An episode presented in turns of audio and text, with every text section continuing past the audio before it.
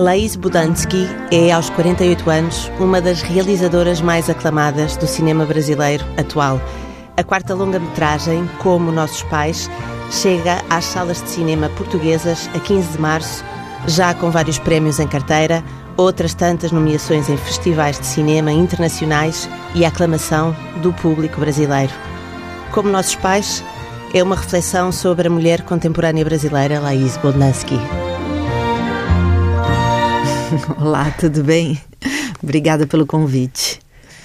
Se, eu, se, eu, se é uma reflexão, uh, sim, nasceu como um, um projeto para falar sobre a mulher contemporânea brasileira. Mas a minha grande surpresa foi no ano passado, o filme ele estreou, teve a premiere no Festival de Berlim.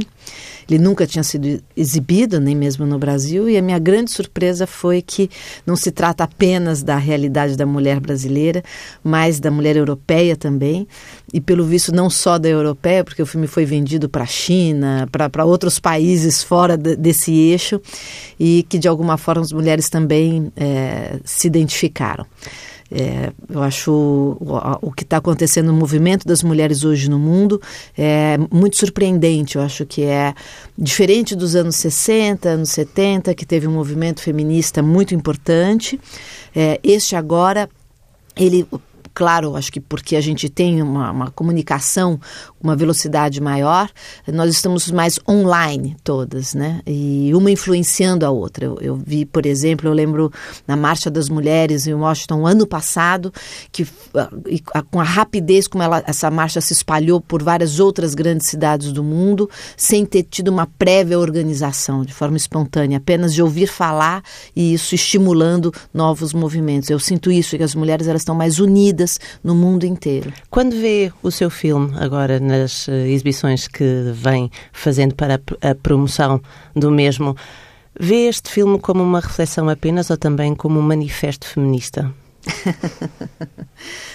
Olha, é, eu acho que, claro, quando é um filme que fala sobre a realidade da mulher contemporânea, ele é, não tem como não ser um filme feminista. Ele, ele, é, ele respeita muito o ponto de vista da protagonista com as suas questões do cotidiano. Uh, o movimento feminista, na verdade, o que ele reivindica, as bandeiras que ele levanta, é, são maiores do que as que tem no filme. Então, assim, o, filme ele contribui para o movimento feminista, mas ele não é em si uma bandeira, ele não é o, movimento feminista, né? Assim, eu acho que o movimento feminista ele vai além. O filme ele retrata mais a, a, opressão da mulher na sociedade, mas uma opressão invisível, que aliás a gente fala muito pouco, que é que a gente nem percebe que às vezes é uma opressão que a mulher faz com a outra mulher ou com ela mesma sem nem se dar conta pela força do hábito. Quem é esta Rosa, a personagem principal do filme? Bom, é, é, tantas né, rosas que existem por aí, isso é muito interessante que é, eu vejo muito é, as mulheres quando elas saem do cinema falando eu sou a rosa. Né? Então... Eu pensei isso ontem quando vi o filme. É. eu sou a rosa. que bom, que bom. Mas é... isto quer dizer que todas as mulheres estão oprimidas pelo seu cotidiano? Eu acho que sim, sem a gente se dar conta. Eu acho que o cinema ele justamente pode provocar essa reflexão, a gente ter um distanciamento é, e, e, reconhecer determinadas ações é, em que nós passamos e não percebemos, mas quando a gente vê na sala de cinema, na tela, que pode ser no computador, pode até ser no celular mas é, quando a gente assiste essa narrativa, é como se iluminasse uma questão nossa interna que a gente não, não percebesse. Né? A Rosa está oprimida por um trabalho que não gosta, mas que tem que ter para sustentar a casa, por um marido que é um porreiro, mas que não é capaz de ajudar em casa, por uma mãe que parece preferir o genro à própria filha. Que mais? Pois é, esse, o, o que eu e, e, a Rosa, ela ela tá presa dentro dela mesma, né? Eu acho que é, a grande questão mesmo do filme, é, eu vejo que é a dificuldade que a gente tem de reconhecer que qual é o, o, o nosso verdadeiro desejo. Né? Se o que a gente está fazendo das nossas vidas é aquilo que a gente queria mesmo estar fazendo. Dá muito medo fazer essa pergunta É, porque muitas das vezes a gente não está fazendo aquilo que a gente realmente queria. E aí, uma vez que você percebe isso, o próximo passo é: então, qual é o meu desejo? É essa difícil descobrir. Eh, essa pergunta dá medo também. Porque na hora que você descobre qual é o seu desejo, e aí você então, então vai atrás do seu desejo. Ir atrás do seu desejo, muitas vezes, é desmontar toda uma estrutura, é ir na contramão de um status quo. É, isso te é, coloca em xeque e dá medo. E no caso da mulher, principalmente, dá culpa porque é como se você, como que, por exemplo, você prefere vi, é, viver as suas histórias do que ficar em casa cuidando dos seus filhos. Então você não é uma boa mãe, já começa essa, é, esse monte de culpa é, que na verdade não deveria existir, porque é, é, essa é uma das opressões invisíveis em que a mulher acha que todo o universo da casa, do lar, é, é de responsabilidade dela é dela, mas é também do homem que compõe essa família, dos dois. Né? Então, essa, essa divisão, essa, esse novo combinado para que todo mundo. Não é fácil viver né, com, com, uma, com, uma, outra pessoa, não é questão de se viver com um homem ou, ou pode ser com uma mulher, não interessa. É, viver junto é muito difícil. Então, você recombinar uma regra do jogo de como viver junto para que fique melhor para todo mundo, porque ótimo nunca vai ficar, vamos falar a verdade. Como é, é uma que, ilusão. Como é que lhe surge esta personagem? Foi preciso fazer muita pesquisa ou é, esta personagem tem muito uh, daquilo que é seu, Laís? Eu reparei que a personagem e a Laís, as duas gostam muito de usar All Stars. Ah. Verdade?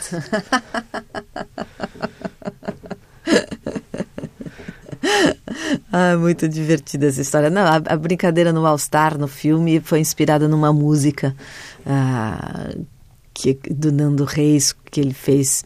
É, e, e, que é um grande sucesso, que eu adoro. Até numa época da montagem, a música até tocava no, também no, no filme, depois saiu, mas o All Star ficou.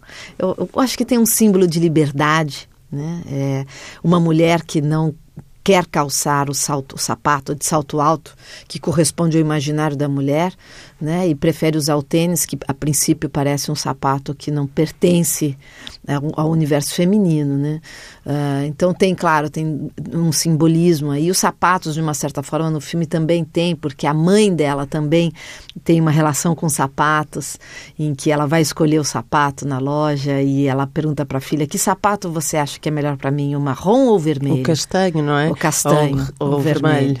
E a filha, naturalmente, já encaixa a mãe como uma opressão também de, da filha com a mãe de se é uma mulher mais velha, o castanho. Né? Se a gente também é, bota, sem a gente perceber, a gente fica colocando em caixas, né? É, e esse é um tipo de opressão. Mas a, essa mãe, muito mais rebelde do que a Rosa, fala: não, eu prefiro vermelho. Então, os meus sapatos são vermelhos, né? Assim, então, você é muito aquilo que. que, que quais são as suas escolhas? Né? Você tem coragem de bancar suas escolhas ou não? Não corresponde ao imaginário da sociedade, mas te deixa feliz, é isso que você acredita? Então vai. Então, esse simbolismo do All-Star para Rosa é muito importante. Ela ter a coragem de calçar ou mesmo de jogar fora esse tênis. A, a Rosa é, a maior parte do filme, muito mais conservadora do que a mãe e do que o pai. Por que é que este filme se chama Como Nossos Pais? A música foi celebrizada pela Elis Rigira, mas não entra a letra, só entra a melodia. A, a, Clarice a tocar piano numa das eh, cenas finais em que aparece. Uhum. Uh, Por que este nome? Então, o nome ele surgiu antes do, do script, é, do guião. Do guião é, e porque que eu queria falar sobre as gerações, eu queria falar sobre a minha geração, que está no meio, né, que ainda tem os seus pais vivos, mas você já tem seus filhos, já formou família. Uh, então, uh, eu queria falar desse, desse momento. Uh, mas pelo fato de eu ser mulher, naturalmente eu comecei a pensar isso do ponto de vista da mulher, porque foi natural, pelo acho que pelo fato de eu ser mulher, óbvio, né? É, e então, é, no momento em que você tem, você é filha da sua mãe, mas você também é mãe das suas filhas, e num certo momento você troca de papéis, você vira mãe da sua mãe, ou você vira filha das suas filhas, né? Eu comecei a achar interessante é, como a vida vai é, você aprende, você briga, mas você aprende também com, com o outro. E num certo momento eu percebi que o filme foi ficando muito sobre o universo da, das mulheres. E e eu achei que como nossos pais a letra da música é, é, a, a, o título era inspirador como para eu não esquecer sobre o que eu queria falar. Mas ele a letra reduzia o tema do filme como se fosse uma legenda. Eu falei se eu boto essa música com a letra é como se ah tá então ela quis dizer isso que está escrito aqui na, nessa letra que é falado. E não é. É, é também mas não é só aquilo. Então eu resolvi não ter a, a letra e só deixar a melodia. Quem conhece a música vai reconhecer, quem não conhece passa a conhecer uma melodia muito bonita e o título fica mais solto, livre para várias interpretações. É possível imaginar que depois deste filme a Rosa fica mais parecida com a mãe, mais livre, mais uh, capaz de ter uh, relações uh, menos convencionais, de ser uma mulher mais forte em relação ao marido? Eu acho que ela aprende muito com a mãe dela. Sem dúvida, ela aprende a transgredir. Né? Aliás, a mãe aconselha a fazer isso. Aconselha, exatamente, né? E ela, num certo momento, resolve escutar, porque ela justamente não tem esse diálogo e não... Acho que a, a grande dica que a mãe passa para Rosa é essa. E, e, mas ao mesmo tempo, a, a, que a, essa mãe é, é uma transgressora, essa mãe ela também é uma opressora e ela também é é, conservador em outros aspectos. Na hora que ela fala que, Rosa, você tem que ficar em casa e dar banho nas suas filhas, porque olha a profissão do seu marido, é tão importante, ele precisa sair, ele precisa viajar, deixa ele fazer o trabalho dele. Isso é de uma opressão de uma família completamente antiquada, de 500 anos atrás. Né? Então, é, é, eu acho que nós somos esses seres contraditórios. Nós podemos ser livres é, e opressores ao mesmo tempo. Né? Assim. Esta, esta este filme não tem nenhuma personagem plana. E isso nota-se logo no início, na sequência inicial, que começa com uma panela no fogão, que é muito interessante do ponto de vista de quem está a fazer um filme sobre mulheres, e passamos para um almoço que imediatamente se torna no clímax do filme, que é ficamos a saber, depois de uma chuvada, e depois de percebermos que todas essas relações uh, familiares são as típicas relações familiares, a mãe que gosta mais do genro do que da filha, que não gosta da nora. Uhum. Um, depois chegamos a saber que uh, a vida de Rosa uh, não foi bem aquilo que ela imaginava, porque é. tem a revelação de que o pai que a criou, o Homero, afinal não é o seu pai. Uhum. Porquê é que se começa logo pelo clímax? Porque uh, o filme ele não é exatamente isso poderia ser o clímax de uma de uma um capítulo de novela, né? No final do, da novela, o seu pai não é o seu pai. E né? assim queríamos então, ver no próximo é, episódio. É, exatamente. É, e, e, não é isso. O filme, ele é essa, essa grande revelação, claro que ela é impactante, mas ela é justamente o que faz com que a Rosa pare para pensar sobre a vida dela. Ela precisava de um impacto muito grande para acordar. Então o filme não é sobre a, a quem é o meu pai, afinal de contas. É, não, não, quase que não interessa para a gente saber quem é de fato o pai dela. O que interessa é, a partir deste momento, ela muda internamente, ela vai pensar quais são os seus desejos, o que a oprime, se, o, se a família dela faz sentido, quem ela ama de verdade. É, e, e é, o filme é sobre isso. E depois, quando a relação entre a mãe e a filha se restabelece, porque há ali uma altura em que estão muito zangadas uma com a outra. É ficamos a saber uma nova notícia terrível. Ah, mas não conta. Não conte? Não. mas este. este Senão uh, ninguém subir... vai ver o filme. Não, eu acho que toda a gente tem que ir ver o filme porque é um filme em que mulheres e homens se, se reconhecem. Um, este, este ritmo de uh, começar quase com uma chapada no público e depois uh, a ação desenrola-se de uma forma cada vez mais suave e depois uhum. aparece um novo clímax, uhum. um, é um recurso estilístico seu, habitual, ou foi uma coisa propositadamente criada para este filme? Ah, eu acho que cada filme pede uma forma de ser contada. Foi a forma deste filme. Foi como a, as relações. É um, é um filme. É, é, ele não é um filme de ação. Né? Ele é um filme de personagens, é um filme de cotidiano. E de diálogo. E de muito diálogo, exatamente. Então, essa, essa foi a, é, essa é a característica desse filme, essa é a construção, a narrativa dele, né? Claro que ele tem os momentos, claro que a gente calculou. Se você assistisse, se você leu o roteiro e você assistisse a primeira montagem do filme, era completamente diferente. Esse almoço, por exemplo, acontecia em 40 minutos. A gente... é que ah, esse é o melhor uh, momento para Não, começar Porque aí, depois de 40 minutos, ainda tinha mais duas horas de filme. Na primeira montagem, primeiro corte, é, é, normal, esse cinema é sempre assim. E aí depois você vai ajustando e vai ficando só o que é realmente importante, só aquilo que interessa, vai decantando, né? Por isso eu adoro fazer cinema, é, porque você é, é, você tem que ter paciência e entender o que a história está pedindo para ser contada. Tem que reconhecer aquilo na história. Mas eu gostaria de falar uma coisa importante que você é, quis falar e eu te cortei um pouco, que tem de fato uma segunda revelação no filme, que a gente não precisa dizer qual é, mas que tem a ver que vai mudar muito a relação entre a mãe e a filha, a Rosa e a mãe dela. E este eu acho que é um, é um tema que as mulheres se identificam tanto no filme, porque é um tema esse tabu, porque eu, eu confesso que eu mesma nunca tinha parado para pensar, que é o relacionamento entre mãe e filha. Nós não falamos sobre relacionamento entre mãe e filha, mas a quantidade de amigas e conhecidas que falam sempre assim: ah, eu briguei com a minha mãe. Essa é uma coisa absolutamente natural, você ter brigado com a sua mãe, você ter raiva da sua mãe, ou você, como mãe, falar: ah, minha filha está insuportável.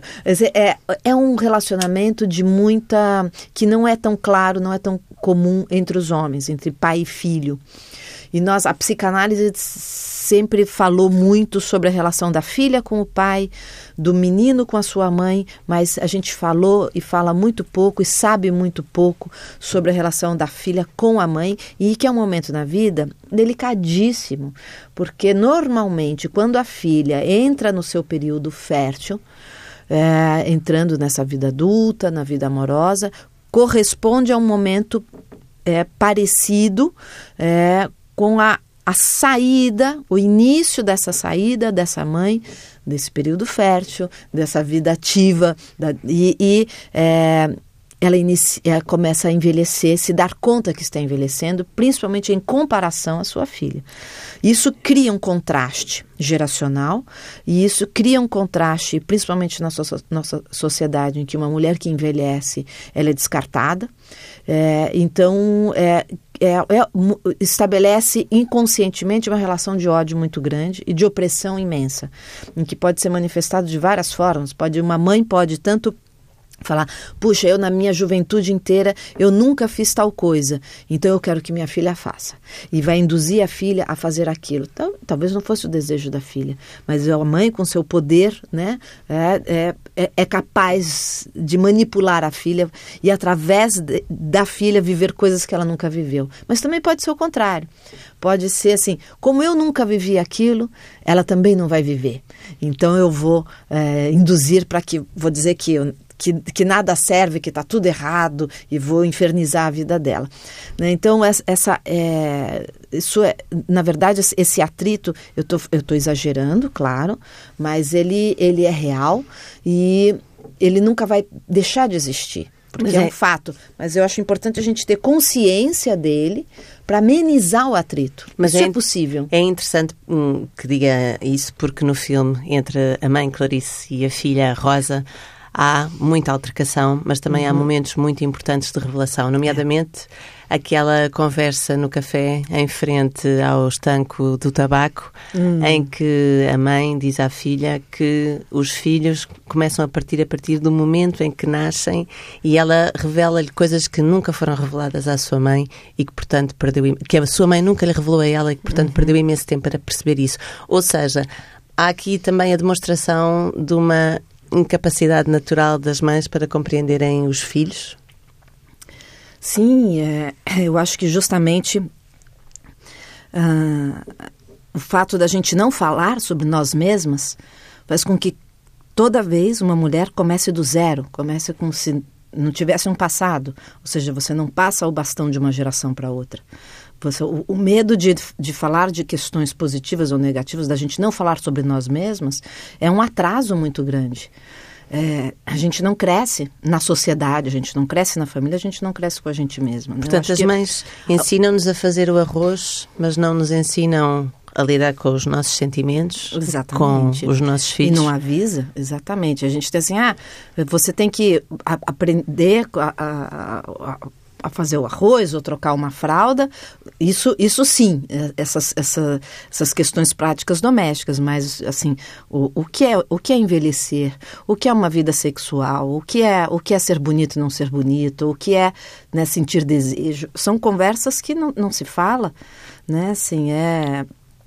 E as mulheres precisam falar. A Laís tem essas conversas com as suas filhas. A Laís, como a Rosa, também tem duas filhas. Tenho, tenho. Uh, passa esse testemunho, esse bastão de que falava a sua prole?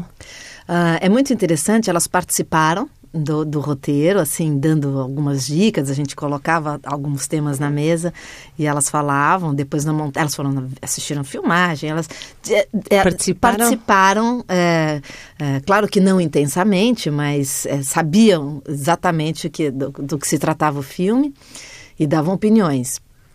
Mas o que eu acho que é mais interessante ainda, depois do filme pronto, eu vejo que eu rodei esse filme já tem dois anos. É, e as minhas filhas também já cresceram, né? E hoje elas fazem parte do movimento feminista na escola, que é o movimento dos alunos, não é da escola, é das alunas. E uma vez por semana elas se reúnem e batem papo.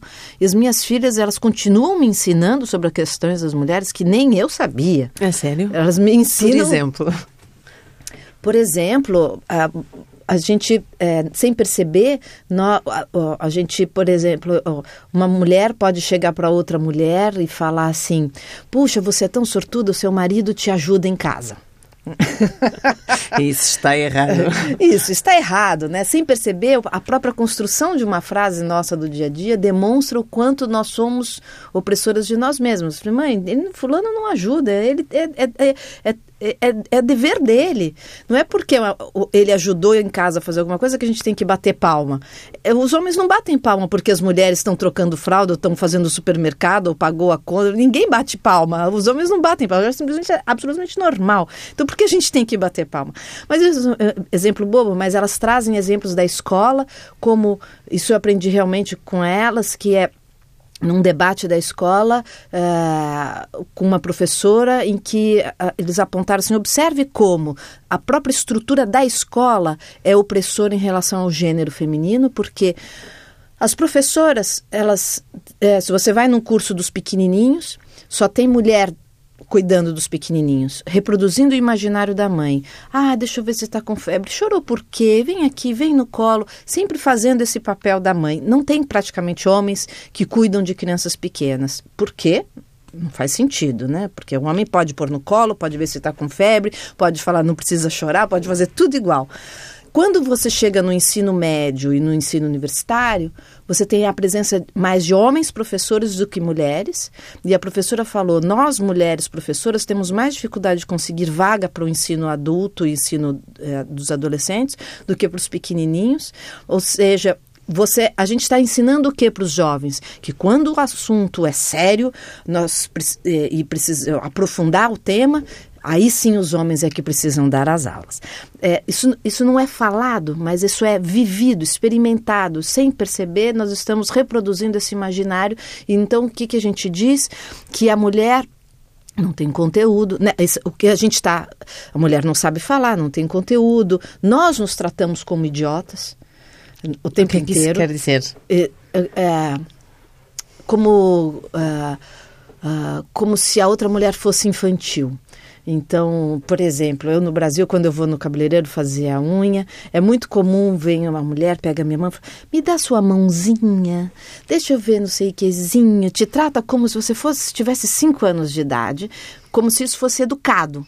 Mas isso me ofende, porque ela está pensando que eu sou uma idiota, porque ela fala desse jeito comigo. Eu vou fazer um exame que tem que mostrar a barriga, a, a enfermeira chega assim, deixa eu tirar sua blusinha, deixa eu ver sua barriguinha, como se você também fosse uma idiota. É, e aí eu penso, eu não sou uma idiota, mas ela é. É, só que com certeza ela está pensando a mesma coisa de mim. Então, então a gente precisa interromper como isso. É que, como é que se interrompe? No Brasil, o movimento feminista está muito forte. Há vários coletivos de mulheres a defenderem uh, direitos iguais e a reivindicarem direitos diferentes também, dependendo do coletivo. Como é que está uh, também agora com esta conjuntura política a situação das mulheres no Brasil? É. Não, é muito forte. Eu, eu enxergo até o impeachment da presidenta Dilma como uma opressão de gênero. É, não tem, não estou nem questionando se as, as, pedaladas fiscais, que foi o verdadeiro motivo que eles dizem do impeachment, que no final ela não foi processada, porque o que ela fez, todos os presidentes sempre fizeram. É, mas no, no, caso dela, com muita facilidade, é, ela, ela sofreu esse impeachment. Isso, para mim, é a coisa mais explícita que tem é, da, de opressão de gênero no mundo da política pública, né? Uh, e eu vejo que no caso do, do, nós estamos atentas a isso, percebendo isso. Existem sim vários coletivos. Existe um movimento no audiovisual, no cinema que eu faço parte, um movimento muito interessante de mulheres do audiovisual, em que é, o, o, que eu gosto no, nos movimentos hoje é que eles não são apenas assim. É, ah, um discurso de raiva. Não é, não é, é diferente. Eu noto que agora os movimentos todos eles partem a, a part, eles se organizam a partir de informações objetivas, de pesquisa, de dados, de informações. Então nós fazemos um retrato da sociedade em que fica, olha, é desigual. E por quê?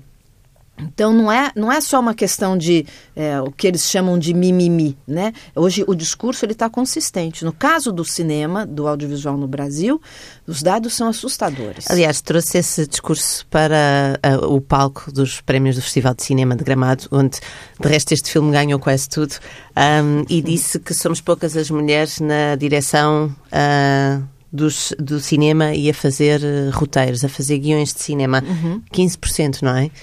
Isso, como é, é que, isso é. Como é, é que explica esta. Hum, Acabou situação? de sair já uma nova pesquisa, aumentou um pouquinho agora, aumentou para 17%. É, ainda é lento, né? De um ano para o outro, podia ser um pouco mais rápido. É preciso cotas mas, no cinema? É, mas sim, é preciso cota no cinema, sou a favor de cota. Eu enxergo cota como é, uma forma de corrigir erros históricos. É para você fazer a história andar mais rápido. Então, por isso eu sou a favor de cota. Não só a questão do gênero da mulher, mas questões raciais e, e outros gêneros também, não só, a mulher. Mas o que mais chama atenção na, nessa fotografia dos dados da Agência Nacional de Cinema, em que nós somos poucas na direção e no roteiro, é, isso sendo que nós somos mais do que a Espanha, eu não sei aqui em Portugal, assim, nós somos poucas, mas em, em comparação até outros países da Europa, nós somos até mais. Os sim, números são menores. em Portugal de, o, o índice de mulheres a realizar ainda é menor, sim. Então, é, e agora no Brasil nós temos uma característica da nossa sociedade que é o Brasil ele é metade branco, metade negro, né? E, e por pela, pelo censo, né? E quando a gente fala, ah, mas o que é a democracia, que a gente tanto quer a democracia, a democracia é o direito, direitos iguais, né? Todo mundo tem direito à educação, tem direito à saúde, né? Tem direito ao voto.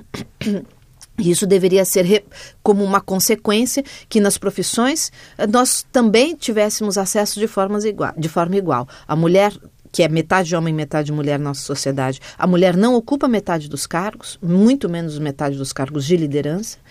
E, no caso do, da mulher negra, ela ocupa menos ainda. E no caso do cinema, dessa, dessa, desse índice de quantas mulheres dirigem e escrevem é, roteiros, é, a porcentagem de participação das mulheres negras é 0%.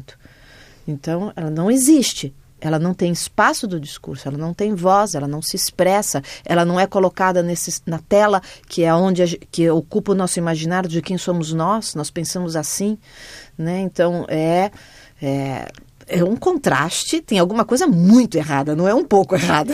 Nesta entrega dos prémios, eh, disse nesse mesmo discurso que esta consciência é muito nova na sua vida, é. Que é, mas que é uma reflexão necessária. Como é que descobriu que era preciso pensar sobre esta temática? Então, É, eu acho, eu já vinha pensando, antes de desenvolver o roteiro do Como Nossos Pais, eu, eu fui convidada para fazer um documentário para a TV, para a ESPN, sobre o mundo do esporte, e sobre memória olímpica, e me deram um tema livre, eu podia falar sobre o que eu quisesse sobre esporte, só que eu não entendo nada de esporte.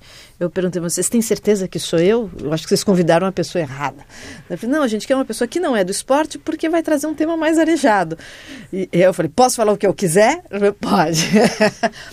e aí eu como eu já estava começando a investigar esse tema da mulher, mas eu acho que por interesse pessoal, de vida mesmo, chegar no momento de olhar assim para lá, tem alguma coisa estranha, não estou me sentindo bem, o que está errado aqui? E eu trouxe o tema da mulher para o esporte e desenvolvi uma pesquisa imensa sobre a participação das mulheres brasileiras no esporte olímpico. E é muito interessante como o esporte, ele é, claro, um paralelo da nossa sociedade, é um jogo de espelho. E a opressão de gênero no mundo do esporte, como é uma questão de resultado, né? Assim, daí é, é explícito, é, é assustador. É, tudo que eu descobri, o que mais surpreendeu é que as próprias esportiva, esportistas não conheciam essa história e não conheciam a história da amiga do lado que estava vivendo a mesma opressão que ela e ela nem sabia. Então, é, eu acho que é, tá, estávamos todas sentindo a mesma coisa, com medo de, de falar, como um tema tabu. Então eu também eu também estava com esse desejo de falar. Então, e aí eu vejo hoje quantas outras mulheres em outras áreas, né? Tem o movimento das arquitetas no Brasil, que também estão falando e reivindicando e dizendo tantas coisas interessantes. Ou seja, nós mulheres, enquanto gênero, estávamos com muita vontade de falar e nem sabíamos. E eu faço parte da sociedade, né? Tô dentro dela. Né? Como Nossos Pais estreia no próximo dia 15 de março em Portugal, Porquê é que os portugueses devem ir ver este filme, Laís Bondansky? Puxa vida, eu acho que é um tema tão contemporâneo da estrutura de família. Hoje nós vivemos uma estrutura familiar que a gente herdou, é uma estrutura monogâmica, patriarcal, que sempre foi assim na, na história da humanidade. Né? A mulher sempre foi colocada dentro de casa. E hoje em dia, a nossa sociedade, no discurso, nós somos tão abertos e tão livres no discurso. Mas a estrutura da família não acompanha mais o nosso discurso contemporâneo. Tem uma, um abismo entre o que falamos e o que vivemos. Isso eu acho que, como é um tema de família, pode interessar muita gente. O filme já passou em outros países aqui na Europa e foi muito bem recebido. Eu participei de vários debates interessantíssimos. Eu espero que Portugal também tenha essa curiosidade e nós temos a mesma língua, né? Nós temos uh, muitas histórias em comum. Acho que pode ter uma identidade ainda maior com, com essa história.